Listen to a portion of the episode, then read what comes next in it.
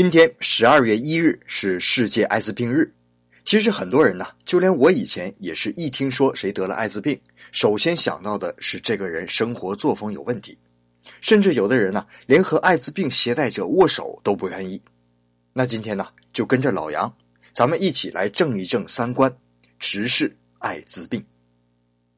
日本故事嘛，我们还是要围绕着日本来讲的。但在这之前呢，我们首先要明白一点。就是我们知道的艾滋病的传播是三个途径，分别是血液、母婴还有性。但这三个途径啊是有概率性的，其中性传播是最低的，还不到百分之零点五，而母婴传播是百分之二十五，最可怕的是血液传播，高达百分之九十。所以全世界百分之八十以上的艾滋病携带者都是由血液传播患病。所以啊，下次如果见到艾滋病携带者呀，不要戴着有色眼镜去看人家了。好了，下面我们说一说日本的艾滋病。日本目前的艾滋病携带者啊是两万五千人左右。据最新数据显示，去年三月到六月之间，艾滋病的感染人数增加了二百六十七人，是发达国家中唯一增加的国家。关于这一点呢，日本艾滋病研究的一把手。国立国际医疗中心的艾滋病研究开发中心主任冈慎一教授有这样一番见解。他说：“呀，日本之所以艾滋病患者增加，就在于实际去做艾滋病体检的人太少了，而做不做体检有着天壤之别。我们大多数人都觉得呀，得了艾滋病那就是个死。没，十五年前你有这个观念属于正常，而现在呢？”只要适当用药，是完全可能抑制住艾滋病病毒的扩张的。而且通过用药，刚才我们说过的三大传播途径，甚至都能避免。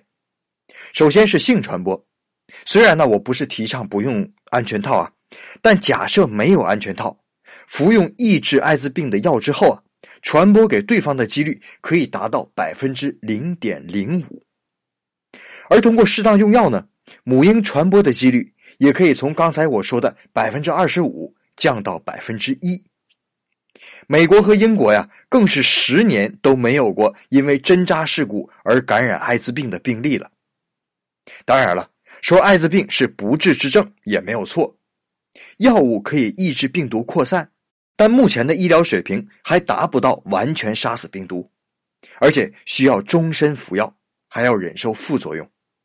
但除此之外呢？已经可以和正常人一样生活工作了，但是啊，我所说的这些前提是在艾滋病发病之前，也就是所谓的潜伏期用药才有效果。这就是我刚才说的，为什么体检和不体检有着天壤之别。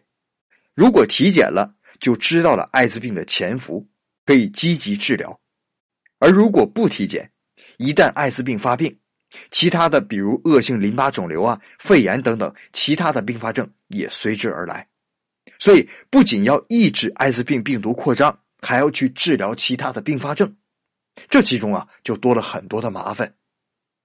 而艾滋病的潜伏期是五到十年，并且发病率是百分之百。所以，如果不在早期就积极参与治疗，那一旦得了艾滋病，那真的就是个死。说到这儿啊，你可能会觉得，老杨，你说的这么好，哎，那可是艾滋病啊，真的要是治起来，那我不得倾家荡产吗？其实啊，真没有你想象的那么夸张。目前在日本啊，检验艾滋病大概只要两三百元人民币，而一旦证实携带艾滋病病毒之后，可以申请残疾人保障金。有了残疾人保障金，一个月的医疗费大概也就是一千元左右。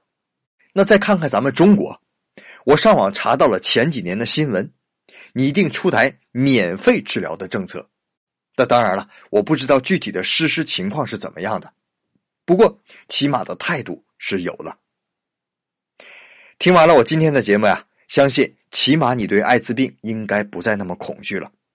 好了，感谢您收听今天的日本故事，我是老杨，再见。